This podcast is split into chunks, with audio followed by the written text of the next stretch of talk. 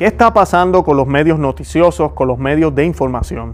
Hemos tenido unos eventos eh, lamentables recientemente en los Estados Unidos y a nivel mundial. Eh, momentos y eventos que presentan destrucciones de propiedad privada, de propiedad de la iglesia, propiedad que tiene un significado para un grupo bastante grande en el mundo de cristianos.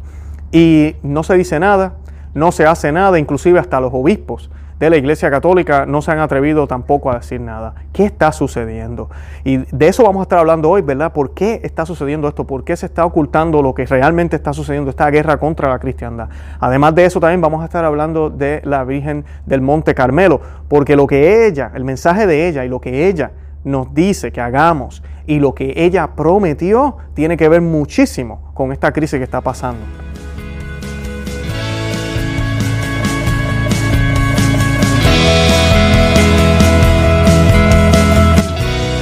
Bienvenidos a Conoce, Ama y Vive tu Fe. Este es el programa donde compartimos el Evangelio y profundizamos en las bellezas y riquezas de nuestra fe católica.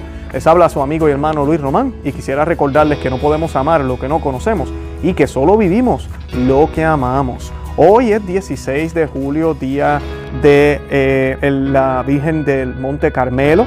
Eh, o la Virgen del Carmen, como le llaman unos. Vamos a estar hablando un poco de eso, de, esa advocación y de ese milagro y de las promesas y cómo esta aparición está relacionada a otras y cómo también la aparición nos da luz a lo que está pasando. Estas apariciones de la Virgen María, que son aprobadas por la Iglesia Católica, eh, dan no son un nuevo evangelio como algunos cristianos piensan que los católicos hacemos, no, dan continuidad, mantienen el mismo mensaje que fue revelado, que ya se acabó, que sabemos que ese depósito de fe, la revelación pública no puede cambiar, ni se, ni se le deben añadir libros, nada de eso va a suceder, pero los católicos creemos que nosotros estamos vivos, estaremos vivos en el cielo, y creemos que los santos están vivos actualmente y que nos pueden ver a través de, de esa unión que tienen con Dios ahora. Y la Virgen María, de todos los seres humanos que han pasado la tierra, es el ser humano que estuvo la Santísima Trinidad en su vientre. Muchos me dirán, no, ella solamente tuvo a Jesús ya, pero Jesús es Dios y Dios no se puede separar. Las tres personas siempre están unidas. Las tres personas en el Padre, las tres personas en el Hijo y las tres personas en el Espíritu Santo. Así que la Trinidad estuvo en ese vientre y no hay ningún ser humano que haya participado de esa manera en el plan de salvación.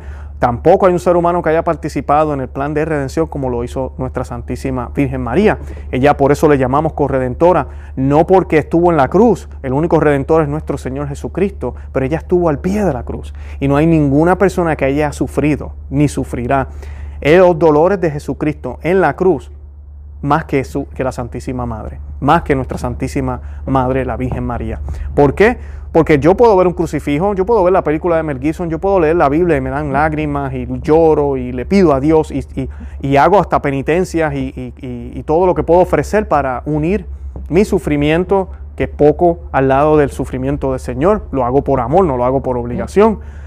Pero la Santísima Virgen, el sufrimiento que ella tuvo, nadie lo puede tener porque ella es la única persona humana que fue madre, madre de Jesús.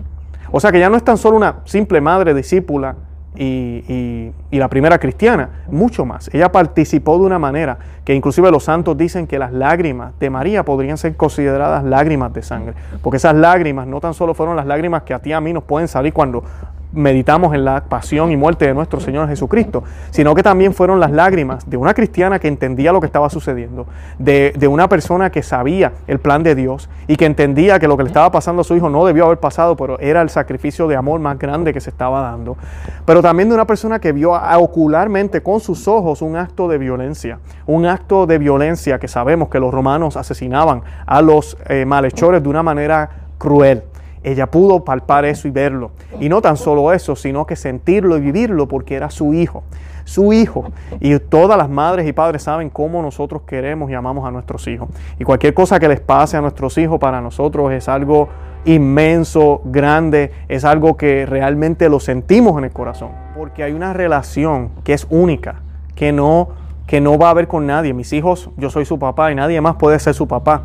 Así que es exactamente lo mismo, pero para la Virgen ella es la madre de Dios, es la madre de Cristo. ¿Por qué decimos madre de Dios? Porque Dios, Jesucristo es Dios, por eso es, no es la madre de Dios Padre, pero es la madre de Jesús, de Dios hecho hombre. Y pues antes de comenzar, ya que estamos hablando de la Santísima Virgen, yo quisiera que hiciéramos una oración y la vamos a hacer a la luz de San Anselmo y, nos, eh, eh, y comenzamos a hacer esta oración en el nombre del Padre y del Hijo y del Espíritu Santo. Amén. Oh bendita entre todas las mujeres, que vences en pureza a los ángeles, que superas a los santos en piedad. Mi espíritu moribundo aspira a una mirada de tu gran benignidad, pero se avergüenza al espectro de tan hermoso brillo. Oh Señora mía, yo quisiera suplicarte que, por una mirada de tu misericordia, curases las llagas y úlceras de mis pecados. Pero estoy confuso ante ti a causa de su infección y suciedad. Tengo vergüenza, oh Señora mía, demostrarme a ti en mis impurezas tan horribles, por temor de que tú, a tu vez, tengas horror de mí a causa de ellas. Y sin embargo, yo no puedo, desgraciado de mí, ser visto sin ellas entonces. Ahora y siempre, oh dulce corazón de María, sed la salvación mía. Estas gracias espero alcanzar de vos, oh corazón amantísimo de mi madre, a fin de que pueda veros y gozar de Dios, en vuestra compañía por toda la eternidad en el cielo. Amén. En el nombre del Padre y del Hijo y del Espíritu Santo. Amén. Bueno, y hoy día de la Virgen del Carmen, hoy día de la Virgen del Escapulario, eh, quiero pues hablarles un poco de estas noticias que nos tienen bien, bien tristes porque está sucediendo algo en el mundo que, que parece, parece un cambio radical y lo es. Y es como si le hubiesen dado gasolina al acelerador el demonio sabe que se le está acabando el tiempo. El demonio sabe que va a perder. Este es el punto. Muchas personas me escriben y, no, pero el demonio va, nosotros triunfaremos, el corazón de María va a triunfar. Y claro que sí, todo eso es cierto. Pero ¿cuántas almas se va a llevar el demonio? Es por eso es que él tiene prisa. Por eso es que hace las trampas que hace. Porque esto es una guerra de almas. Él sabe que va a perder. Él sabe que no le queda de otra. Él lo sabe muy bien. Pero él quiere llevarse todas las almas que pueda. Y según la Biblia, son más los condenados que los salvados. Son más los que van a entrar por la puerta ancha que por la puerta angosta. Nuestro Señor nos habla de esa matemática múltiples veces. Así que tenemos que orar para que nosotros no estemos en ese grupo que va a entrar por la puerta ancha, que vamos a ser engañados, que vamos a ser engañados por, por, falsos pastores, por falsas doctrinas, por falsa caridad, por falsa obediencia, por, falsa, por falsedades, por muchas cosas que se ven en el mundo hoy en día. Y pues vemos, por ejemplo, ahorita en, el Estado turco derrocó un decreto de 1934, esta noticia a mí me duele muchísimo, eh, es una iglesia que se, de Santa Sofía que se convirtió en un museo y ahora ellos acaban de derrocar eso y la van a convertir en una mezquita. Eh, esto duele muchísimo, inclusive hasta el Papa se expresó sobre eso, lo que a mí me da pena es no ver un papa más fuerte y decir algo bien enérgico contra esto. Sí lo hicieron los de la iglesia ortodoxa, ellos hablaron de cómo esto es un escándalo, de cómo es una ofensa directa a todos los cristianos del mundo. Ese tipo de lenguaje es que tenemos que usar, como quiera eso no va a cambiar lo que está pasando, pero ¿verdad? Esas son noticias muy malas. Tenemos dos iglesias que fueron eh, quemadas aquí en los Estados Unidos, una en California, en Los Ángeles, y la otra, la de California de por sí, prácticamente pérdida completa. Es una iglesia histórica. Eh, hicimos un video hace poco sobre eso, el programa anterior a este. Los invito a que lo vean. Hablamos de dos iglesias. Hablamos de esa, pero también hablamos de la de Florida. Esa sí a mí me tocó de cerca porque yo conozco personas de esa comunidad, de la iglesia de Queen of, Queen of Peace aquí en Ocala, Florida. Y pues un hombre entró, eh, ¿verdad? Por la puerta, su carro lo, estrelló. Eh, derramó gasolina, prendió fuego con toda la intención de destruir la iglesia, no le salió, no la destruyó, pero sí hizo bastante daño, gracias a Dios nadie murió. Y pues todas estas noticias nadie las cubre. Eh, yo al otro día estaba en la Santa Misa aquí, en, Orlando y recuerdo hablar con personas y nadie sabía nada de esta noticia. Algunos medios católicos la cubrieron, pero ninguna de las medios eh, grandes de noticias cubrieron esta noticia. Y yo me pongo a pensar, yo digo, si esto hubiese pasado en una mezquita, si esto hubiese pasado en, uno de los eh, comités políticos, en una de estas manifestaciones que ahora se están haciendo por el racismo, ¿qué hubiese pasado? O sea, si un hombre blanco hubiese hecho esto mismo, pero no en una iglesia católica, sino en una oficina de esas o, en un lugar donde, donde solo hay afroamericanos, eh, ¿qué, ¿qué hubiese pasado? La historia hubiese sido otra. Y es que lamentablemente estamos en un mundo que es anticatólico. Estamos viviendo en una era postcristiana, pero ya se ve y se nota que estamos viviendo en un mundo anticatólico, un mundo que no les interesa lo que suceda. Eh, y pues no lo informan, no lo dicen. Y es, lamentable ver eso. También vimos las estatuas de San Junípero eh, derrumbadas en Los Ángeles. Muchas de ellas, eh, todas de ellas fueron derrumbadas y múltiples de ellas llenas de pintura, eh, bueno, que no, que no hicieron. Y muchos de los obispos ni se expresaron, ni dijeron nada. hubo un, eh, comunicado por parte de la iglesia, pero políticamente correcto, no fue muy, muy fuerte. Y pues, ¿qué está pasando? Nadie detiene a estos vandalistas. ¿Quién tiene la autoridad para ir a una plaza que es privada? Esto no es propiedad tuya y tú venir y tumbar una estatua porque tú piensas que esa persona fue racista, que esa persona colonizó este país y hizo tanto daño que hay que tumbar la estatua, sin ningún permiso y sin nada. Porque hay medios para poder lograr esto. Si hay una gran mayoría, que también eso es posible que pase, y van a votación allá en California y deciden derrumbar o sacar todas las estatuas que tengan algún elemento cristiano, bueno, pues perdimos la batalla, pero por lo menos usaron los medios. Pero esta gente van con máscara, llegan a estos lugares y lo que hacen es un acto de vandalismo. Eso es lo que hacen. Y vemos cómo se ve ese odio. Y están empezando con las estatuas, pero van a seguir con las iglesias. Prepárense. Me da pena decirlo, pero van a seguir con las parroquias, van a seguir con las iglesias. Si no nos ponemos las pilas y no nos podemos, primero que nada, orar y segundo, a, denunciar todo esto. Eh, porque la prensa no lo está haciendo. La prensa no le está dando cobertura a esto. las autoridades están haciendo lo de las vistas largas y los obispos, algunos están pronunciándose, pero la gran mayoría no dice nada. Absolutamente nada. Tenemos también los constantes ataques en la estatua de San Luis allá en San Luis, aquí también en el estado de San Luis, eh, lo mismo, con el mismo argumento de que este hombre tuvo que ver con todo el genocidio de los esclavos y todo este tipo de cosas, eh, cuando eso no es cierto. Y pues esa no la han logrado tumbar porque gracias a Dios los católicos de allá se han puesto las pilas. La mayoría son de la, del Instituto de Christ the King, eh, tradicionales, ¿verdad? Personas que, que, están bien, bien firmes en la fe y entienden que nosotros somos la iglesia militante, porque ese idioma ya no se habla, somos la iglesia militante, somos una iglesia que lucha, que batalla. ¿okay? Hoy vamos a hablar de la Virgen del Carmen y vamos a ver ese lenguaje de batalla, de guerra. Estamos en guerra, sí, contra el pecado, pero también contra fuerzas malignas que, que se manifiestan aquí en la tierra, porque Jesucristo hizo sus milagros aquí en la tierra, Jesucristo hizo su obra también aquí en la tierra y su iglesia es visible aquí en la tierra. No es todo espiritual nada más, es una manera protestante de ver la fe, donde todo es abstracto y nada es real y yo puedo comunicarme con Dios desde mi cama. No hay necesidad de ir a la iglesia, no hay necesidad de hacer nada. Pues ahí tenemos problemas, eso no es el verdadero cristianismo que está enseñado en la Biblia. Usted se, ah, dice ser cristiano, no puede decir que usted no cree en, la iglesia. Usted no puede decir, no, yo creo en Jesús, la Biblia, pero no en la iglesia. Entonces, no, no ha leído la Biblia y no cree en Jesús. Así de sencillo.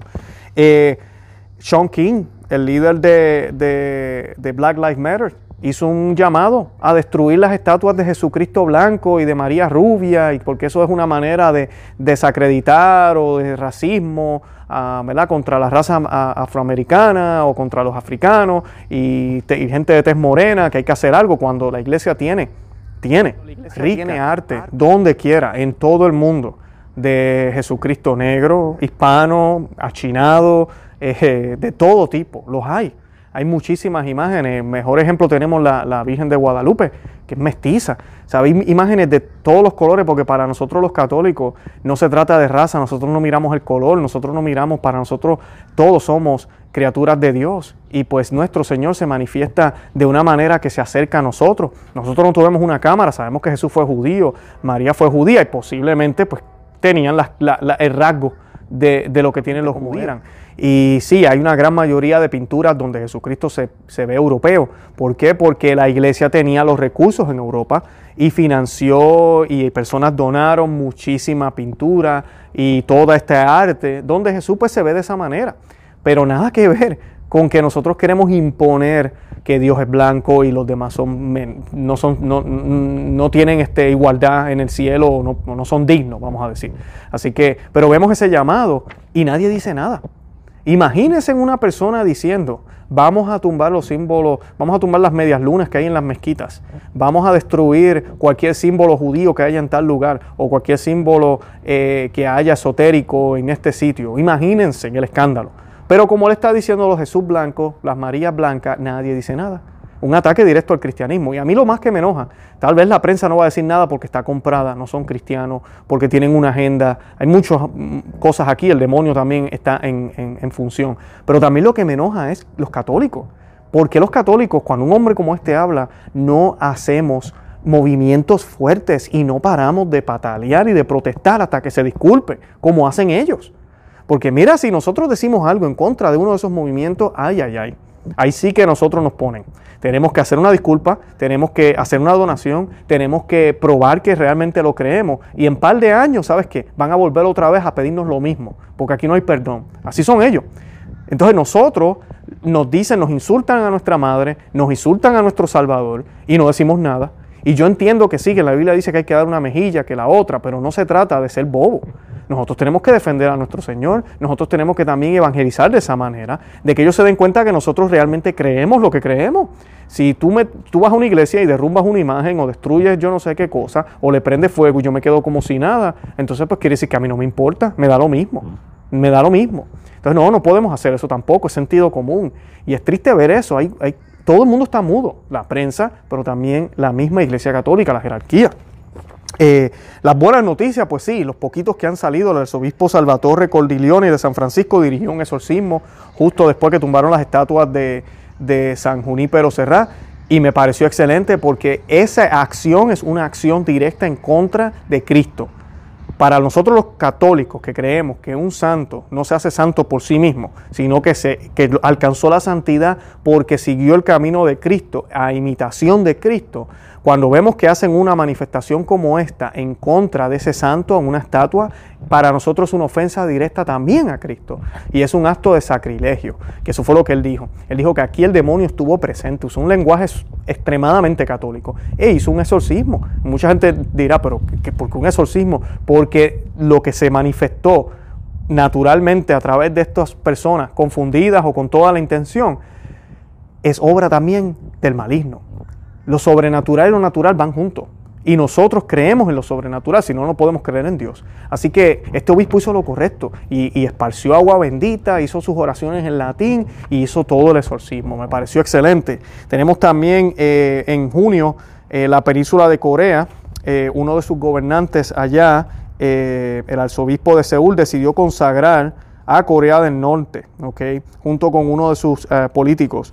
Eh, y la, consagró a Corea del Norte a Nuestra Señora de Fátima. Esas son buenas noticias, ¿verdad? Se ven buenas noticias, no son muchas, pero se ven. También el presidente aquí de Estados Unidos, Donald Trump, declaró en un, en un discurso el día de la independencia, el 4 de julio, que solo nos arrodillamos ante Dios Todopoderoso. En clara referencia con toda esta campaña que ahora hacen de que uno tiene que doblar una rodilla, porque el sistema ha sido extremadamente racista y por eso todos somos cómplices de racismo. Así tú nunca hayas hecho nada racista, así es más, así tú hayas ayudado a, personas afroamericanas o a personas de tez negra, así seas tú de tez negra, si tú no te arrodillas tú tienes un problema, porque es que esto aquí no se trata de eso nada más, esto es imponernos una ideología, esto es el totalitarismo que se está llegando, porque ellos piensan, ellos hablan de libertad de expresión, pero siempre y cuando no les lleves la contraria a ellos. Si le llevas la contraria a ellos, tienes un problema.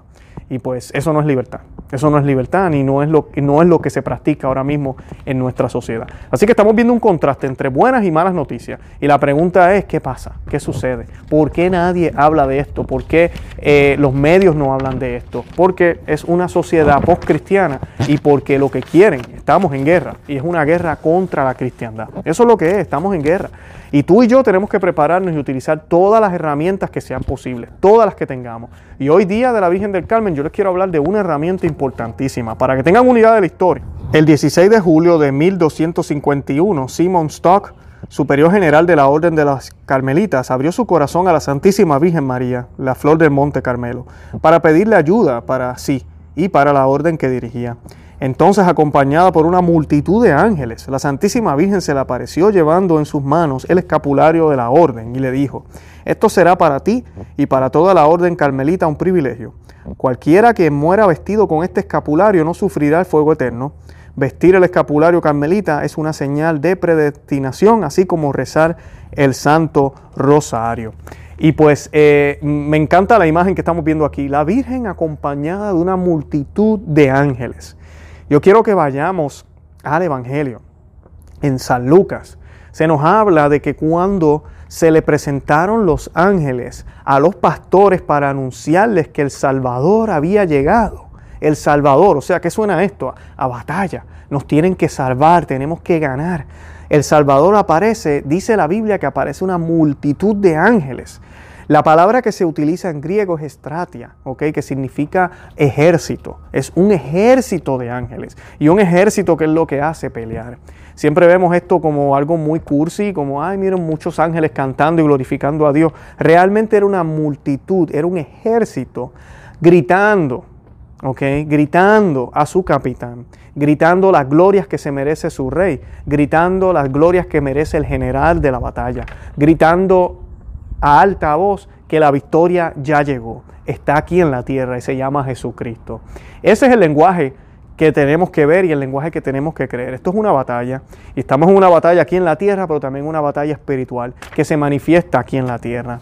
Y Simon, uh, Simon Stock abrió el corazón a la Santísima Virgen por ayuda, por ayuda. Tú y yo estamos llamados hoy, 16 de julio, a abrir nuestro corazón por ayuda, para que nos dé fuerza y nos mantenga fuerte, para que realmente nos dé el coraje para poder resistir, para que no apostatemos y nunca neguemos nuestra fe, para que no caigamos en el pecado, para que no pequemos de omisión sin hacer nada, o para que no nos hagamos los de las vistas largas, sino para que actuemos, para que realmente llevemos el mensaje a otros, primero que nada a través de nuestro testimonio, pero también a través de nuestras palabras y nuestras obras. San eh, perdonen, Nuestra Señora también se apareció al Papa Juan Pablo XXII y le dijo, miren lo que dijo la Virgen aquí, como una tierna madre, descenderé al purgatorio el sábado siguiente a la muerte de quienes hayan vestido el escapulario y los llevaré a las mansiones celestiales de la vida eterna. Este privilegio fue promulgado y enseñado por dicho Papa en la famosa bula Sacratissimo Uti Colmine en 1322. Aún así, la Santa Sede no dio su ratificación definitiva hasta 1908 durante el pontificado de San Pío X. O sea que nuestra Santísima Virgen nos promete que si morimos heridos, cuando digo heridos, morimos, ¿verdad? Morir con manchas, pecados veniales, y estamos en el purgatorio, si hemos sido fiel a esta promesa de tener el, escapulario con nosotros en, en nuestro cuerpo, nosotros vamos a ser rescatados el siguiente sábado después de nuestra muerte. Bendito sea Dios por eso. ¿Sí? Por eso los sábados tenemos que pensar en todas las almas que están en el purgatorio, en toda persona que haya muerto recientemente o nuestros antepasados, porque nadie sabe si están en el cielo o no. Es bien, bien fácil especular sobre el cielo. La gente especula, uno va a un funeral y lo primero que te dicen, ella está en mejor lugar, él está en mejor lugar, oh, ya está en el cielo. Mm, no podemos hacer eso porque tampoco nadie especula del infierno. Todo el mundo se escandaliza si alguien, yo acabo de ver a Pedro matando a Ricardo y se murió de un ataque del corazón, yo sé que ahí mismo al morirse, el último segundo, yo estoy ahí presente, el último suspiro dijo, no creo en Dios y se murió. Y voy y le digo a alguien, oye, yo creo que ese hombre está en el infierno, porque pasó esto, esto y esto y esto y esto. Y con todo eso que es obvio, la gente se escandaliza. Dicen, ¿quién eres tú para decir que esa persona está en el infierno? Y sí, tenemos, nadie es digno de decir quién está en el infierno tampoco. Nosotros no somos dioses para emitir ese juicio. Y sí, correctamente ya. Pero no lo emitamos tampoco para el cielo. No sabemos. No sabemos. Por eso la iglesia cuando declara un santo tiene que hacer una investigación muy profunda, exigir unos milagros para poder declarar a una persona santa. Y con todo eso han habido sus casos a veces de que han tenido que, cambiar algunas de esas declaraciones o de hacer algún otro tipo de investigación, porque hay dudas, porque hay dudas. La iglesia en eso se, se tiene que estar bien certera de que esa persona vivió una vida de santidad, de que murió en gracia y de que... Eh, eh, ¿verdad? Eh, mostró los grados de santidad a un nivel superior y por eso se declaran santos. Pero personas como tú y como yo, comunes, que posiblemente ¿verdad? Ojalá vivamos una vida de santidad, pues la iglesia no va a saber de nosotros, no van a tener toda la evidencia tal vez. Entonces nosotros, lo que deberían hacer nuestros seres queridos, que ojalá así sea, es orar por nuestras almas, orar por nuestras almas. Y lo bonito de esto es que no hay oración que se desperdicie. Al tan pronto la Virgen nos saque del purgatorio o nuestro Dios nos llame a la gloria eterna, esas oraciones que siguen orando por mí y la gente piensa que yo estoy todavía en el purgatorio, fulana todavía está en el purgatorio, esas oraciones se aplican a las almas que están en el purgatorio. No se desperdician. Ese es ese tesoro que se va acumulando. Porque eso es lo que son las oraciones, un tesoro que sube. Y nuestro Dios que es generoso lo va a utilizar correctamente, no va a dejar que se desperdicie. San Alfonso dice, así como los hombres se enorgullecen de que otros lleven sus trajes distintivos, la Santísima Virgen María se complace cuando sus siervos visten su escapulario como una marca distintiva de consagración a su servicio y de su condición de miembros a la familia de la Madre de Dios. El Papa Benedicto XV concedió 500 días de indulgencia cada vez que se besara el escapulario. La maternidad de María no se limita solo a los católicos, sino que se extiende a todos los hombres. Se han obrado muchos milagros de conversión hay no católicos de buena voluntad que han llevado y practicado la devoción al escapulario. Qué hermoso, ¿no? Esto sí es el verdadero diálogo interreligioso, ¿verdad? Entre cristianos, el verdadero ecumenismo. En Lourdes, ¿verdad? La Virgen escogió el 16 de julio de 1858, ¿verdad? Siglos después, eh, fiesta de Nuestra Señora del Carmen, en que la iglesia conmemora su aparición a San Simón Stock para aparecerse por decimoctava y por última vez allá en Lourdes. En efecto, se apareció a Santa Bernardita en la fiesta de Nuestra Señora del Carmen. También en Fátima, el 13 de octubre de 1917, apareció con el escapulario carmelita en su mano, manifestando a los niños videntes, a Lucía, Jacinto y a Francisco, su intercesión, a mí, disculpen, su intención de que todos los hombres vistan tal escapulario. Así que María nos enseñó el valor del escapulario. Cuando lo usamos como una oración, Nuestra Señora nos lleva al sagrado corazón de Jesús. Es bueno, por tanto, tomar el escapulario en la mano cuando nos dirigimos a Nuestra Señora. El maligno espíritu se ve completamente impotente cuando aquel que lleva el escapulario invoca a María con devoción. Esto es bien importante, creerlo por fe y tener esa devoción. ¿Verdad? De que María nos acerca a Cristo, nos acerca al Sagrado Corazón de Jesús. Y Jesucristo, ¿verdad? Dios, Jesucristo es el camino, la verdad y la vida. Y tenemos esa herramienta, su madre, no la dio al pie de la cruz para acercarnos a Dios, ¿verdad? Y pues el escapulario representa tres cosas. Es un signo de nuestra fe católica por la cual nos hacemos hijos y siervos de María. Es un signo de nuestro amor hacia la Madre de Cristo, quien es también nuestra propia Madre espiritual. Y es señal de la protección de Nuestra Señora que cuida de sus hijos y servidores. Así que hoy, hoy, yo quiero que todos los que están viendo este programa se, invoquen a la Santísima Virgen en su advocación de la Virgen del Monte Carmelo. Que ojalá puedan eh, consagrarse a ella, ojalá hayan hecho la novena a, la Virgen del Carmen. Y si no la hicieron, tranquilo, búsquela y hágala. Hágala, la puede empezar hoy. Lo ideal es que se acabara, ¿verdad? Ayer o hoy, pero no, no pasa nada. Hágala y manténgase cerca de ella, porque en esta batalla necesitamos de la reina.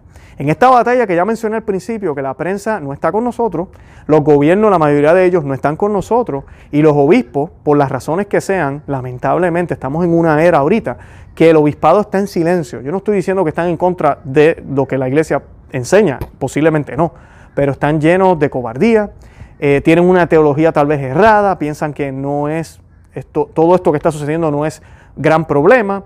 Eh, o entienden que ir y hacer rosarios y salir y manifestarnos y ocupar espacio y hacer rosarios públicos va a, colocar más fuego a la olla, entonces mejor no hagamos nada, vamos a quedarnos aquí en la iglesia tranquilo, hagamos nuestro rosario aquí en secreto, eh, nuestra misa así con las 10 personas que estamos dejando entrar por el virus y ya.